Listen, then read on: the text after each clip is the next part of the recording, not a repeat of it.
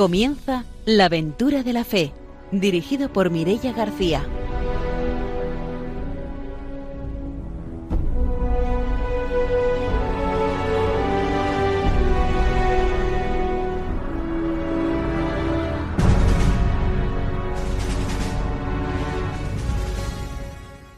Buenas noches desde Radio María. Empezamos un nuevo programa de la aventura de la fe. Saludamos a nuestro equipo. Está con nosotros, como siempre, el padre don Arturo García. Buenas noches. Muy buenas noches a todos radiantes. Estamos ahí, pues eso, em, dando un empujón a la aventura de la fe, a la misión que tanta falta hace y que tanto nos pide nuestro Señor Jesucristo. Está sediento de que todo el mundo pues le conozca, ¿no? Y alcance ahí más fácilmente la salvación. Esta noche no está con nosotros Ramiro, que es el que siempre se encarga de enviar esos saludos por todas las diócesis de España, así que hoy le vamos a enviar los saludos a él hasta Vilamarchán. Le enviamos esos saludos de parte de todo el equipo de la Aventura de la Fe. Saludamos también a nuestro invitado de hoy, que es Roberto Calvo, que es catedrático de la Facultad de Teología de Burgos. Buenas noches, bienvenido. Muy buenas noches, contento de estar en Radio María e intentar aportar algo a la fe de los creyentes. Pues como siempre, después de la formación misionera será el momento de, escuchar esa entrevista. Saludamos también a nuestros técnicos, a Ramón y a Ángelo, y vamos a empezar ya nuestro programa con la formación misionera.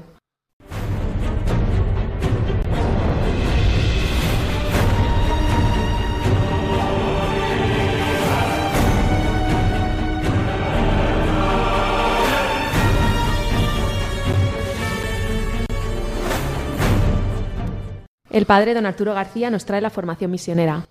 Pues sí, esta noche vamos a ver dentro de la transmisión este título que nos ofrece el Papa San Juan Pablo II, La fe en Cristo es una propuesta a la libertad del hombre. Es decir, por eso hay quien piensa que esto puede ser proselitismo, que puede ser quitar la libertad cuando dices el Evangelio, eh, todo lo contrario, ¿no? O sea, dar a conocer cosas eh, cualquiera, ¿no? Pues es una propuesta de libertad y mucho más, ¿no? Pues que, que conozcan a Cristo y sobre todo, pues como es el Evangelio, nosotros que lo conocemos nos damos cuenta de, lo libre, ¿no? que es el Evangelio, justamente es una llamada a la conciencia, lo más profundo del hombre, y por tanto sería absurdo que alguien se hiciera cristiano sin libertad, porque no sería un auténtico cristiano.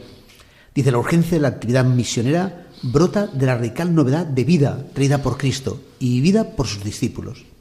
Esta nueva vida es un don de Dios y al hombre se le pide que, que lo acoja y desarrolle si quiere realizarse según su vocación integral en conformidad con Cristo, el Nuevo Testamento es un himno a la vida nueva para quien cree en Cristo y vive en su iglesia. La salvación en Cristo, atestiguada y anunciada por la Iglesia, es autocomunicación de Dios.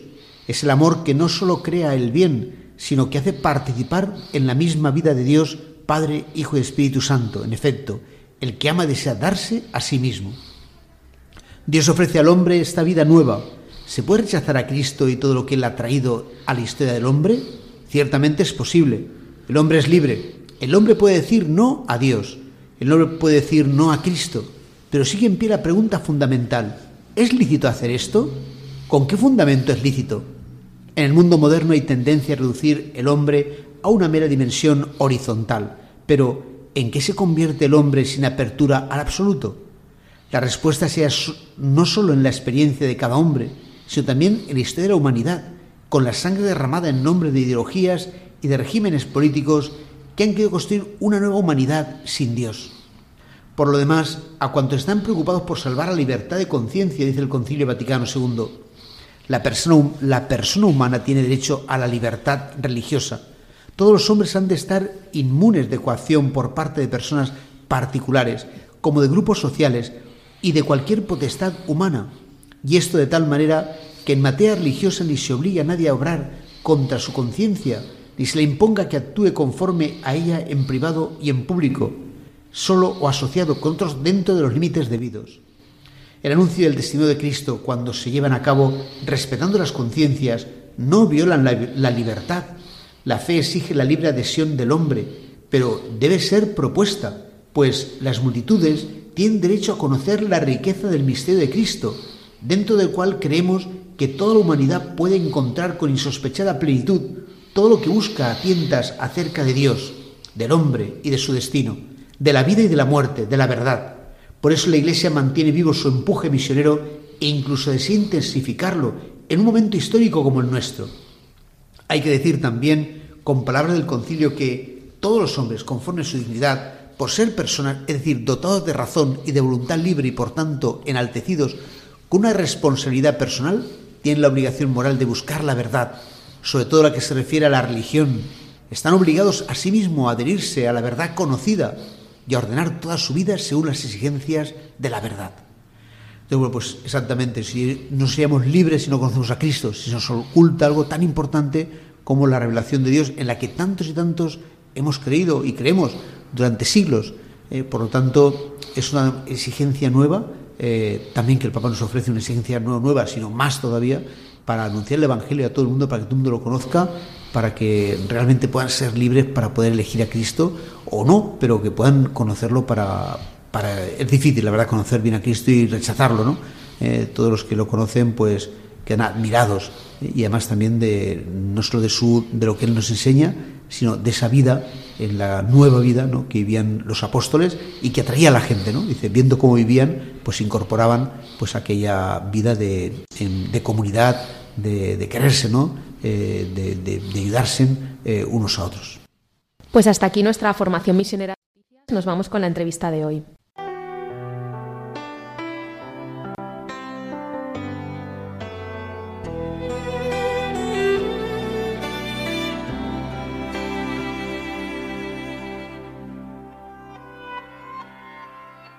Yo he visto el dolor acercarse a mí, causarme heridas, golpearme así, y hasta llegué a preguntarme, ¿dónde estabas tú?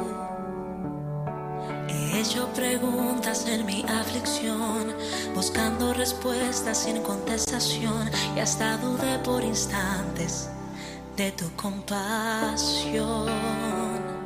Y aprendí vida todo tiene un sentido. Y descubrí que todo obra para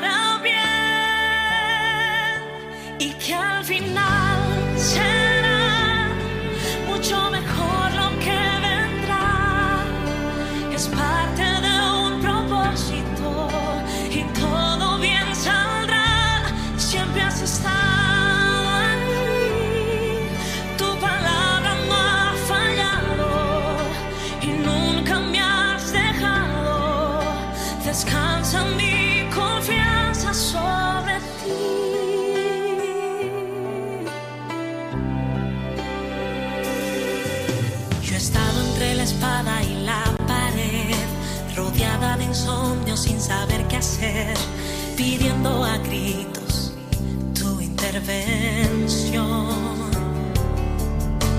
A veces me hablaste de una vez, en otras tu silencio solo escuché.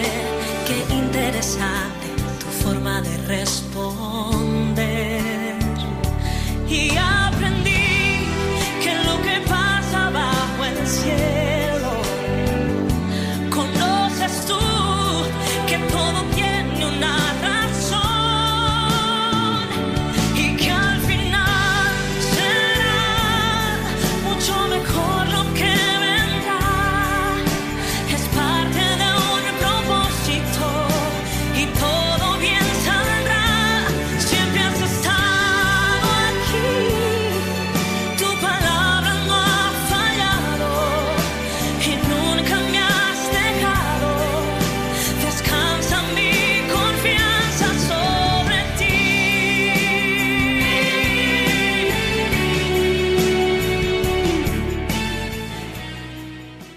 Esta noche tenemos en la aventura de la fe a Roberto Calvo, que es catedrático de la Facultad de Teología de Burgos y también director del Instituto de Misionología y Animación Misionera. Buenas noches de nuevo. Muy buenas noches. Bueno, hemos dado ya algunos datos sobre ti, pero nos gustaría que te presentaras así brevemente para que nuestros oyentes te conocieran. Soy de un pequeño pueblo del... Ingresé de pequeño en el seminario diocesano. El que iba a ser cura era mi hermano mayor, pero luego los caminos del Señor son inescrutables. Él lo dejó y me ordené yo sacerdote. Y nunca había pensado dedicarme a la labor teológica, a dar clases, pero estuve seis años en la parroquia de San José de Aranta de Duero y después desde de eso ya empezó en Burgos la experiencia de un sínodo diocesano, estuve en la secretaría con otros tres compañeros y ahí me abrieron perspectivas entre algún amigo y el que estaba de arzobispo don Santiago para que hiciese teología en profundidad y comenzase a dar clases. Y a mí me gustaría preguntarle sobre el Instituto de Misionología y Animación Misionera, en qué consiste exactamente, que a lo mejor nuestros oyentes lo desconocen. Se fundó al amparo de la Facultad de Teología de Burgos, de la sede de Burgos, porque la facultad es Vitoria Burgos, eh, pues después del concilio, los años 70, y se crearon dos institutos específicos, uno de Teología del Sacerdocio y otro, dada la tradición misionera de Burgos, pues se fundó también este instituto. ¿Qué es lo que hace? Pues no grandes cosas pero intentamos mantener el aliento a nivel de reflexión teológica.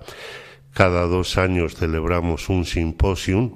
El año pasado lo tuvimos que posponer por la puñetera, con perdón, pandemia, perdonen los oyentes, y lo vamos a retomar, que será los días a principios de marzo allí en la facultad y viene entre las grandes figuras pues el Monseñor Daltoso, que es de las obras misionales pontificias, y este año, previendo lo que iba a acontecer en la Iglesia eh, católica, pues va a ser sobre el sínodo diocesano y misión.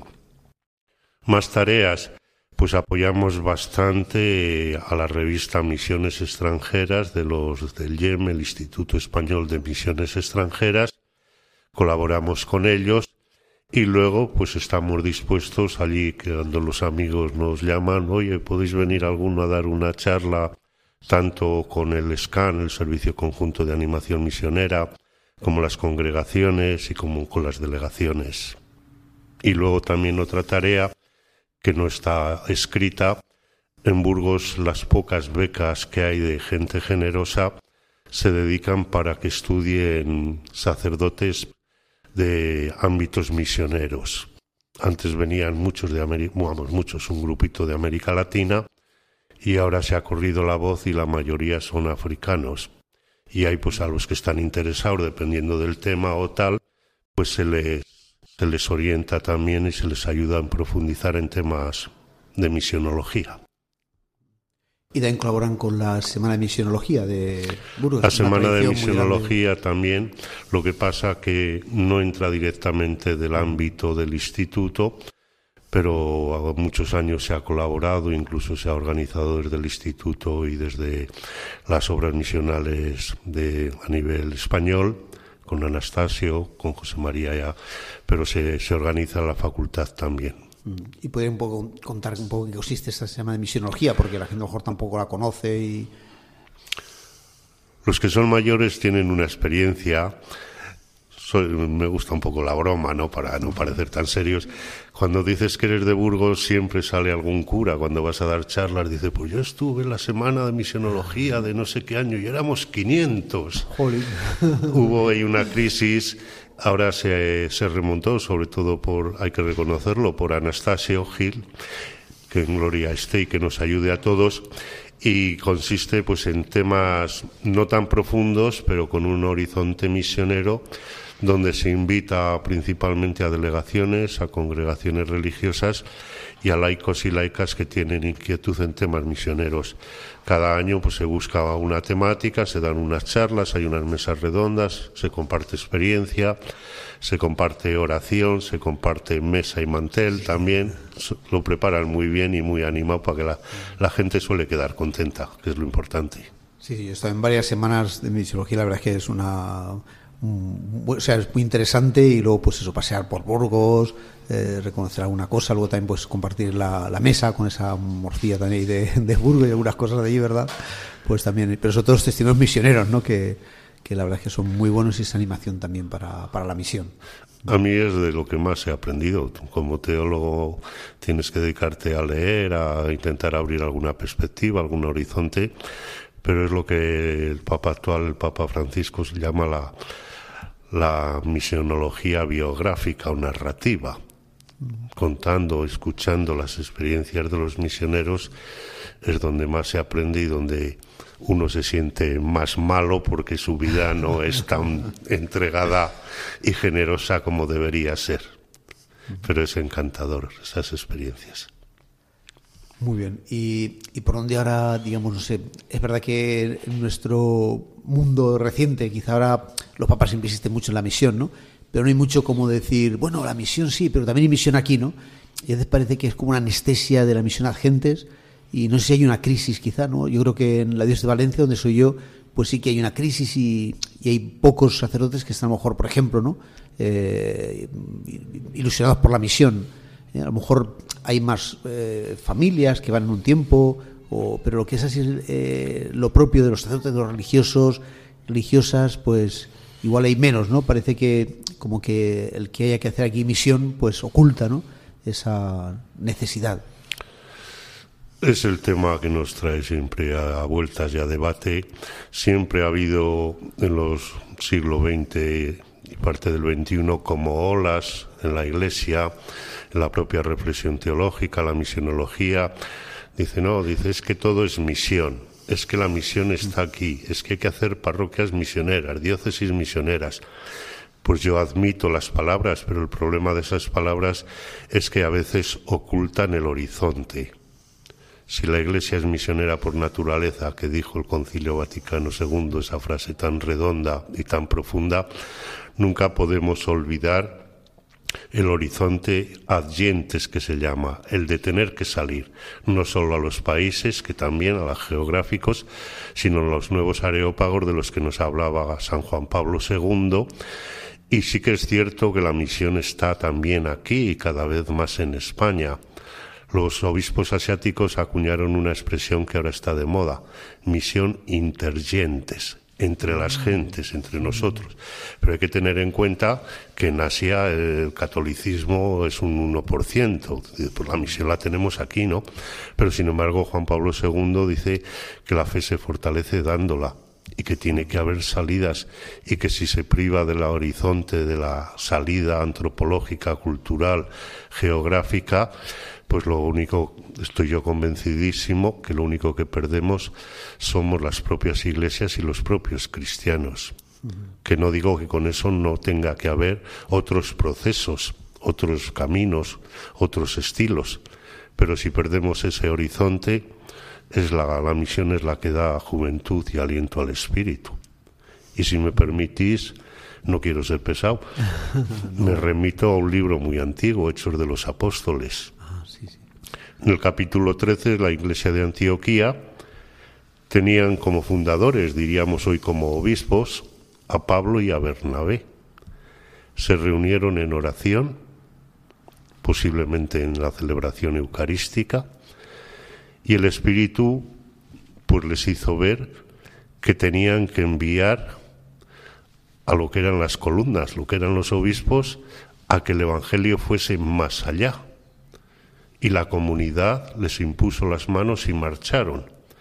No sé en otras partes de España, yo en clases en Burgo digo, pues como suele pasar, los veranos, lo digo con ironía evidentemente, cuando van saliendo los nombramientos de los curas en las parroquias de los pueblos. Cuando cambian a uno, pues como le han cambiado, y sobre todo si se va a ir a misiones, aunque a los misioneros la gente les valore mucho, sin embargo no entiende que su cura y además suele ser joven, guapo, toca la música, es muy dinámico, crea el consejo pastoral, ha arreglado el tejado. No lo entienden, pues es un poco, no, es una broma para hacernos ver que es fundamental, es fundamental. Sin la misión adyentes y luego lo de intergentes, dice España, país de misión. Pues ciertamente, país de misión, pero no es lo mismo y Juan Pablo II en Redentoris Missio, esa encíclica preciosa que muy pocos han leído por desgracia, pues casualmente hace ver la importancia que tiene la misión adyentes y, y sitúa diversos niveles. Para esa salida dice pues dos criterios. El primero, ir allí donde la gente no conoce existencialmente a Cristo, y el segundo, ir allí donde las iglesias no están suficientemente maduras. Yo les pongo, y incluso lo vemos desde la ventana de clase, el ejemplo de Burgos. Digo, por la iglesia de Burgos tenemos nuestros problemas, nos gustaría que hubiese más vocaciones, más laicos, más religiosos, más curas, más, más bautismos, más bodas. Digo, pero imaginaos si en Burgos simplemente se quitase el símbolo de la catedral, las parroquias, los colegios religiosos y los hospitales. En otros países eso no se da, porque la Iglesia no está suficientemente madura. Entonces, ahí es donde hay que actuar. Es curioso, igual me alargo, es curioso el del Papa Francisco, dice, no, y que insiste mucho en la misión, en la evangelización, en la alegría del Evangelio, y es verdad, y yo creo que es un don de Dios como cada uno de los papas en un momento de la historia, ¿no? Pero curiosamente él, cuando escribió el primer documento, la alegría del Evangelio, que suelen ser documentos programáticos, cada papa elige un poco su tema y su perspectiva, pues creo que es en el capítulo 15, citando cuatro o cinco veces a Redentoris Missio, dice que el horizonte de la Iglesia de hoy y del mañana tiene que ser la misión, pero citando el documento misionero de Juan Pablo II. Dice, no, es que este no habla, es verdad la terminología, pero Sí, realmente, además es lo ves, yo he estado con eh, seminaristas este verano eh, un poco más de un mes en, el, Amazonas peruano, en la Brigada Apostólico de Requena, y claro, por ejemplo, pues hay una ciudad con 10.000 habitantes y no hay un sacerdote. Eso pues no pasa en Burgos ni pasa en Valencia, es decir, entonces pues es una injusticia, ¿no? Que, que no y hay gente que ya son cristianos, no son cristianos con claro, con tradición de siglos, ¿no? Como como aquí, pero bueno, siguen siendo cristianos, ¿no? Entonces es una pena que no tengan esa atención ¿no? de un sacerdote y que pueden surgir vocaciones, porque es lo que dice una iglesia joven, que a lo mejor están 100 años y los franciscanos eh, evangelizando, pues tampoco les ha dado tiempo a tener eh, tanta tradición ¿no? como para tener vocaciones, como para lo demás. Yo quería preguntar sobre la formación misionera. ¿Es importante formarse para salir a la misión? Lo que no se conoce no se ama. lo que no se conoce no se ama siguiendo con el Papa Francisco, que es el actual, pues él insiste que todos estamos llamados a ser misioneros porque somos discípulos misioneros, somos bautizados, ¿no? Y incluso pone el ejemplo con ese tono que él tiene, ¿no? Dice, pues una señora que apenas ha aprendido nada de la fe, dice, pero sin embargo, si vive en cristiano, lo dice con palabras más bonitas, dice, es misionera. Pero inmediatamente él, a la luz de la importancia que tienen, pues hasta las facultades y las cátedras de misionología. No todo el mundo tiene que profundizar pero lo que no se entiende ahora, por ejemplo, es que alguien quiera salir a misiones adyentes y no reciba una mínima formación. Eh, varios organismos en Madrid pues tienen un curso de preparación misionera, en otros ámbitos pues se da otros cursos más específicos, todo eso es bueno, incluso a la gente laica de los grupos parroquiales, etcétera, no es que tengan que entrar a a profundizar mucho en las diversas encíclicas del siglo XIX y XX, que son fabulosas, pero una catequesis, una formación, una liturgia, una caridad en clave misionera es muy distinto y yo creo que a la vez mucho más satisfactorio a nivel personal. A nivel personal. Problemas que en España pues como todos éramos católicos, pues no necesitábamos profundizar mucho y pensábamos, pues bueno, que los misioneros muy bien, pues héroes que les pues rezaban mucho por ellos, les daban dinero, les apreciaban mucho, pero era algo de allá. Sin embargo, ahora se está dando lo que se llama una ida y vuelta a los, se va a ámbitos de misión para entregar sobre todo lo que hemos visto y oído, el Evangelio de Cristo resucitado, para que la vida de esos tenga alegría, de esos oyentes posibles, ¿no? Desde la libertad religiosa que se nos decía al principio, pero también de ellos y todos los misioneros es lo, lo primero que dicen, si yo he aprendido mucho más de lo que he compartido.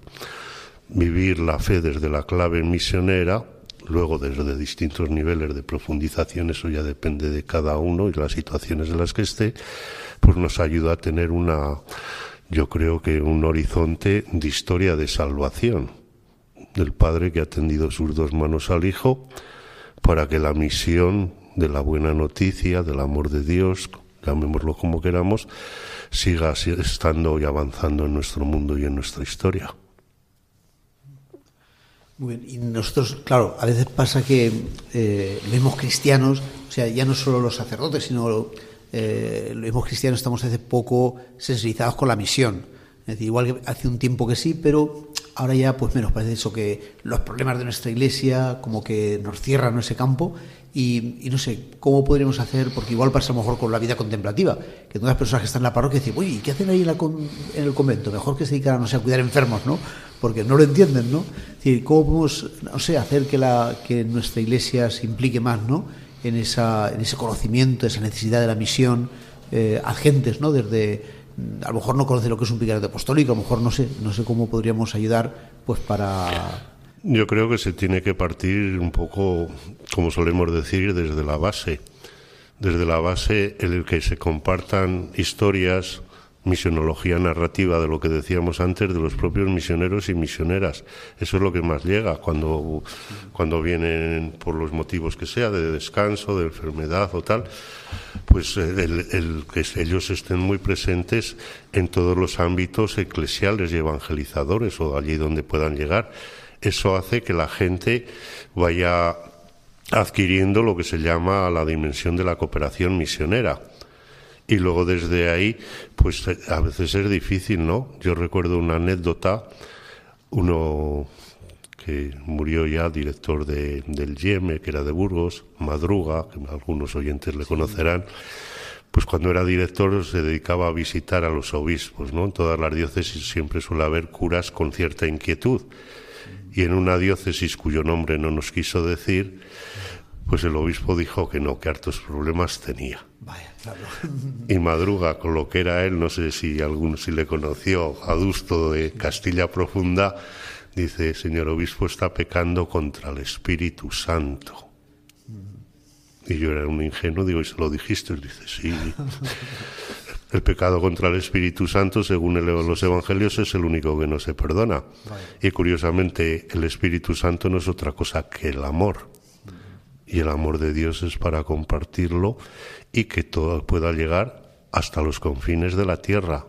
Todos no se van a convertir, pero por lo menos que por nosotros no quede que puede llegar a otras gentes a que hagan experiencia de vida, de amor, de esperanza y de libertad desde la fe, pues desde las claves del Evangelio, de, de la iniciación cristiana.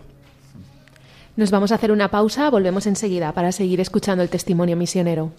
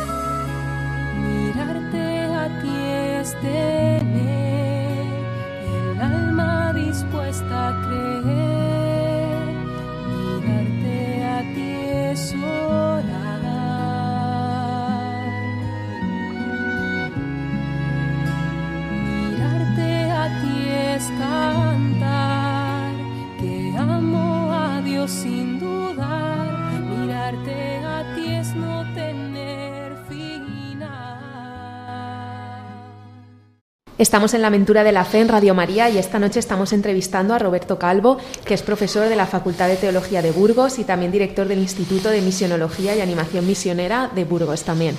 Eh, me gustaría preguntarle ahora si ha tenido la, has tenido la oportunidad de visitar algunos misioneros en territorio de misión y cómo ha sido esa experiencia. Tengo que confesar que yo a tierra de misión he ido simplemente de turismo misionero y me gusta clarificarlo para no complicar las cosas. ¿Por qué? Pues porque yo he ido en dos ocasiones a ámbitos misioneros, una vez al Vicariato de Puyo en Ecuador, donde hay está de obispo don Rafael Coz, que es de Burgos, y otra vez a, Cuba, que, que está Javier Moradillo, que es cura diocesano. Entonces las experiencias que allí hemos tenido pues han sido preciosas porque realmente te rompen muchos moldes, ves la gente que se lo toma en serio, cómo allí que tienen igual o muchos más problemas son capaces de relativizarlos para entrar en la comunión y saber por dónde afrontarlo. Y desde ahí es una experiencia pues muy bonita y que nos tiene que ayudar también la forma que ellos tienen de evangelizar, lo que es los procesos de conversión, de acompañamiento, de catecumenado, poner un poco el horizonte lo que realmente es fundamental, no lo accesorio que a veces por desgracia pues en nuestras iglesias tenemos muchísimo que hacer, muchísimas cuestiones, pero eso nos dispersa en vez de, llevarnos al centro.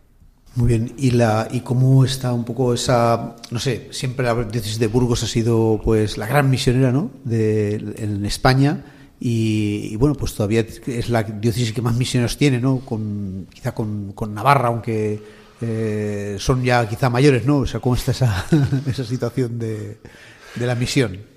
Gracias a Dios en Burgos yo suelo decir que lo mismo que cada bautizado, pues el Espíritu Santo nos da unos carismas para ponerles al bien común en servicio de la evangelización, cada iglesia local, cada diócesis también recibe un carisma que viene modulado por diversas formas, lo que ha sido su historia, lo que es su ámbito humano, lo que han sido sus obispos, lo que han sido las sus realizaciones evangelizadoras.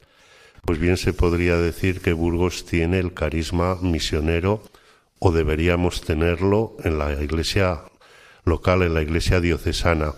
De hecho, Burgos pues ha tenido muchísimos misioneros y tú lo apuntabas ya, es lo que pasa proporcionalmente como en otros muchos, por desgracia, ámbitos de España, ¿no? Pues que, que estas personas entregadas de por vida pues ya son mayores, con muchos achaques y que vocaciones jóvenes pues van surgiendo menos. En Burgos hemos tenido también la gracia de que hace 101 años se creó el Instituto Español de Misiones Extranjeras. Allí hay un pueblo donde los jesuitas tenían lo que llamaban el filosofado, los primeros cursos de lo que ahora sería la teología, y allí hubo jesuitas con mucho empeño misionero y crearon la revista de las misiones. Todo eso fue caldo de cultivo, pues que ha ayudado, y la generosidad sobre todo pues de las familias y de la gente sencilla de Castilla con pocos recursos, pues que mandaba a estudiar a los hijos y a las hijas a, a las congregaciones, a los seminarios, porque eran más baratos o se buscaban becas para que tuviesen una carrera. Y esos pues son los caminos del Señor también y muchos de ellos desembocaron en, en, la, en la misión. Claro, eso fue una, una, una, gran suerte y una gran alegría también para esos misioneros que, que bueno, han podido recorrer el mundo anunciando el Evangelio, promoviendo ahí eh, la, la, misión.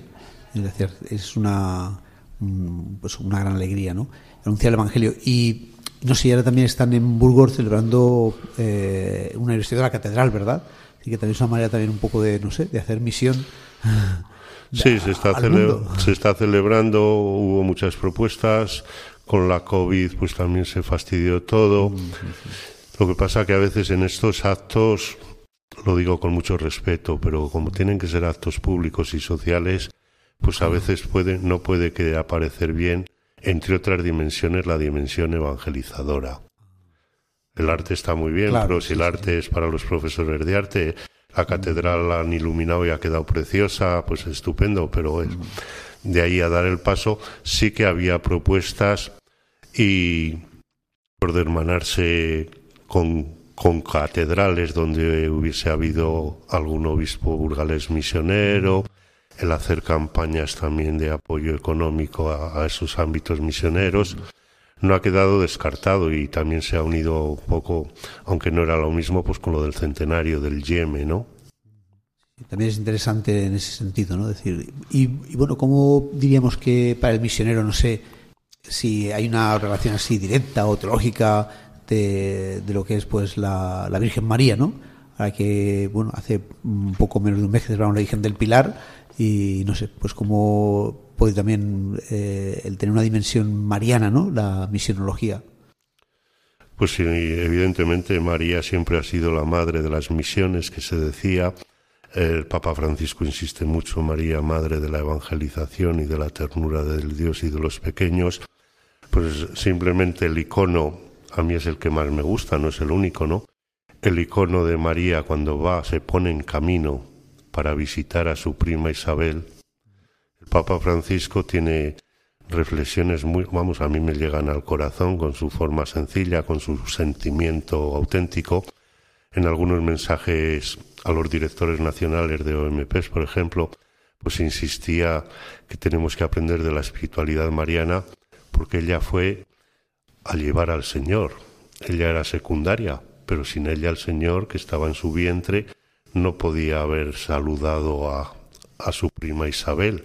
Y por eso el Papa insiste en la premura y en la humildad de María que ha de vivirse en la, en la vocación misionera y en todo el pueblo de Dios. Y desde ahí también la, la insistencia como la madre de los creyentes, pues quiere que todos sus hijos tengan vino, bodas de Caná, que no es el vino, sino el agua, era la religión ordinaria judaica. El vino, una de las interpretaciones que hacen, es la fiesta, la novedad, el amor, la alegría, el banquete, el noviazgo. Pues eso está simbolizado muy bien cuando María está pendiente de todos, quiere que todos puedan tener vino, puedan tener fiesta, puedan tener alegría y amor en sus vidas. Y desde tu experiencia como profesor de la Facultad de Teología, eh, ¿crees que entre los jóvenes hay inquietud por formarse en temas teológicos y por la dimensión misionera? Yo tengo que reconocer, porque yo no estoy metido ahí, que los jóvenes tienen gran inquietud misionera. Y eso se ve en los diversos grupos y a cualquier campaña. ¿Por qué será? Pues porque sensibilizan con las grandes causas misioneras. Otra cosa que ocurre a nivel de formación, pues es que no todos los sitios es la misma. En Burgos, dado que está este instituto, pues tenemos un curso de 30 horas, que en el calendario de la facultad pues es mucho, como hay tantas materias específicos de misionología. Como es una asignatura un poco María, pues yo no intento que se aprendan mucho, sino que sea más compartir, hablar de documentos, de esto, de experiencias, para que lo vivan. Y de hecho, entre el clero joven, aunque haya menos, es donde más salen vocaciones misioneras. Posiblemente no será tanto por los profesores de misionología o de eclesiología, sino por otras mediaciones. Pero en general sí, en general sí. Para profundizar ya menos, porque en estos tiempos que vivimos la teología pues no se lleva mucho, no las personas pues estamos en esa sociedad pues, de grandes preguntas o de grandes cuestiones pues no no es lo que prima, ¿no? Pero tenemos que intentar buscar caminos también para responder en nuestro tiempo. No podemos pensar en la Edad Media, que a mí personalmente me pilla muy lejos ya. Claro. Y no sé si tiene la experiencia aquí en Valencia, en Madrid, en otros sitios, a lo mejor esa experiencia de que hay jóvenes que a lo mejor pues mm, gastan su verano y también su dinero, ¿no? Para ir a misiones, conocer las misiones, estar con ellos. Es decir, no sé si también se da esa experiencia y... Se está incorporando, por lo que he oído yo en bastantes seminarios, como hacéis en Valencia, por ejemplo.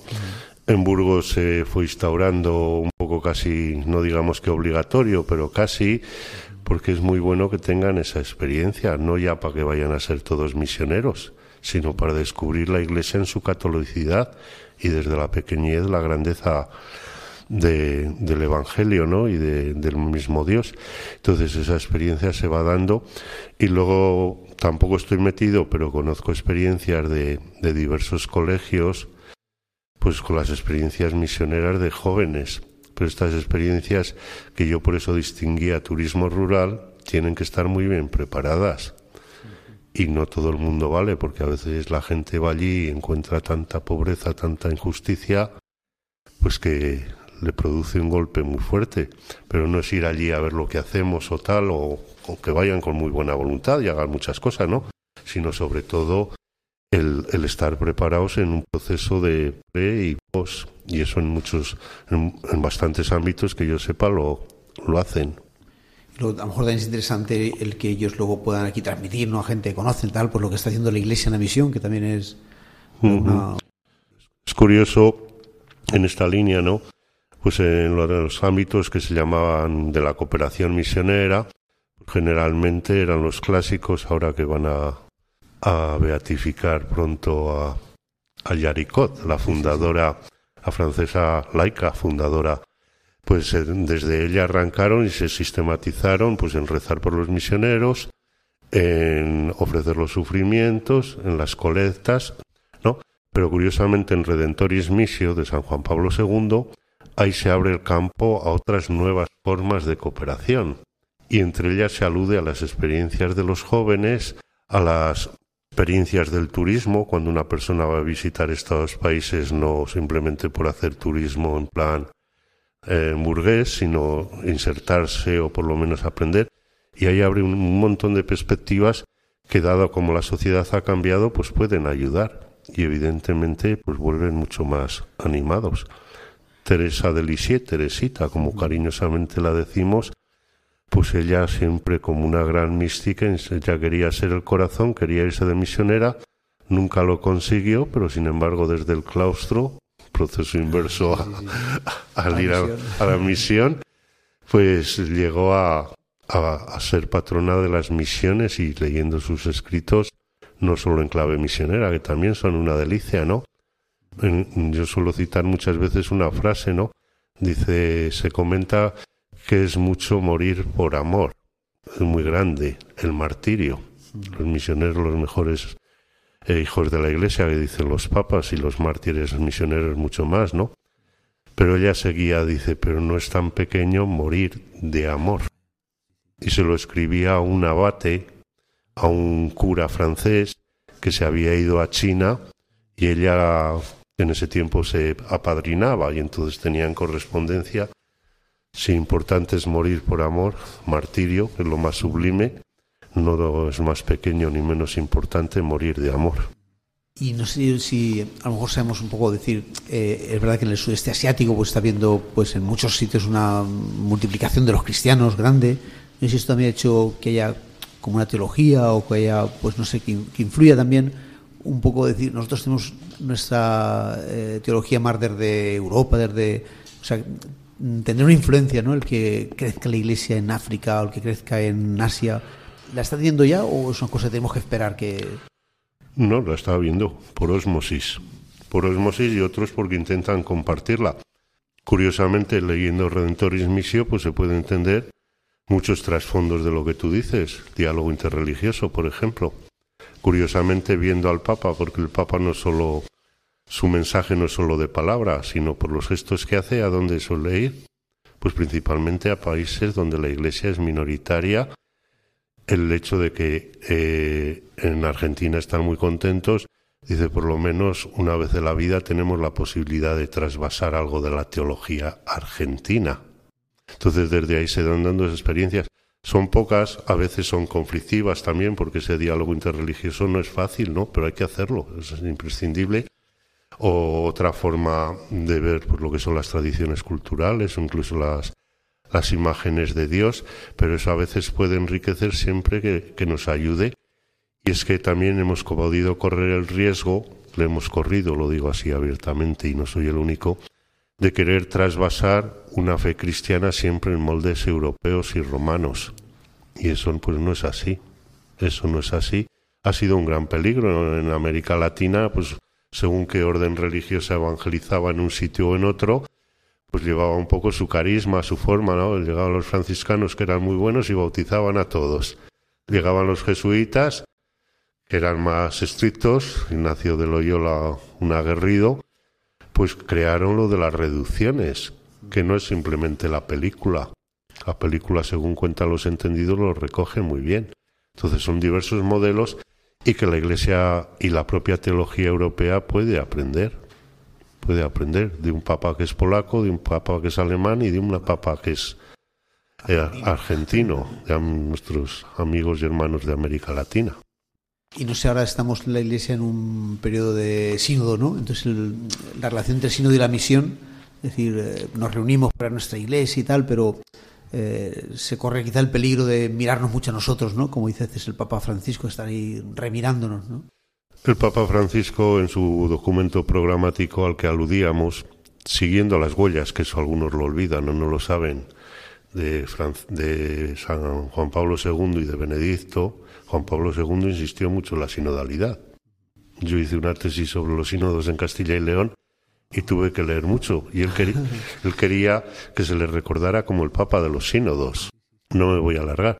Pero curiosamente llega Francisco y al poco tiempo en Evangelii Gaudium insiste mucho en el camino sinodal, una conversión pastoral y misionera para el camino sinodal. Luego creo que fue el 19 de marzo de, del 2015 se cumplían los 50 años de la institución de los sínodos de obispos.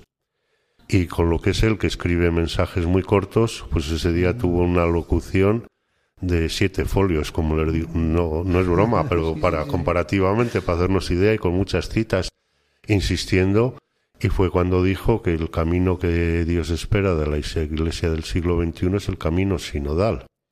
Y ahora mayores, pues es lo que se está intentando en Roma con la apertura del, del domingo pasado y que quiere implicar pues a todas las iglesias españolas, vamos, a todas las iglesias del mundo, cada uno a su nivel.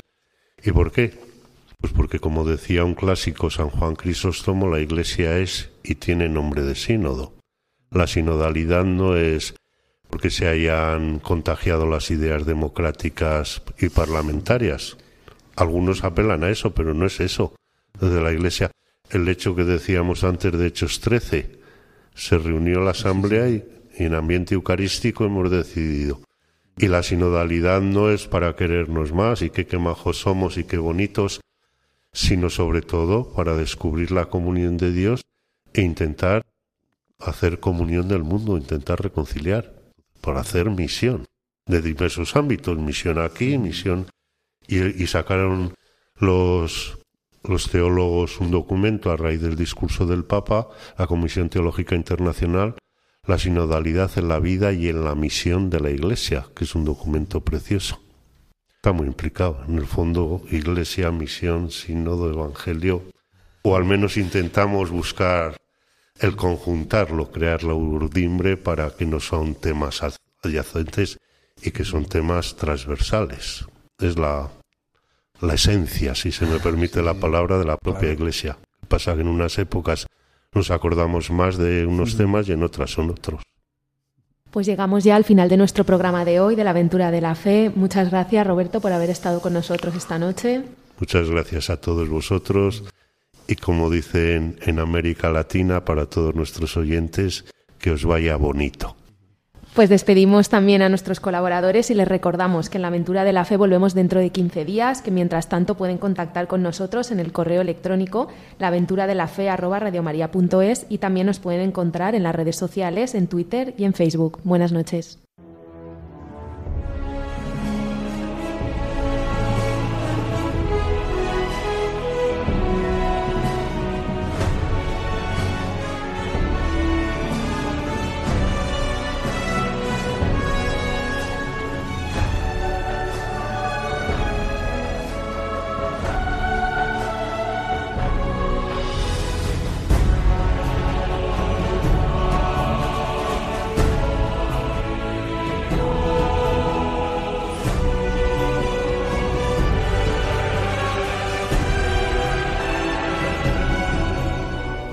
Han escuchado en Radio María La aventura de la fe, dirigido por Mirella García.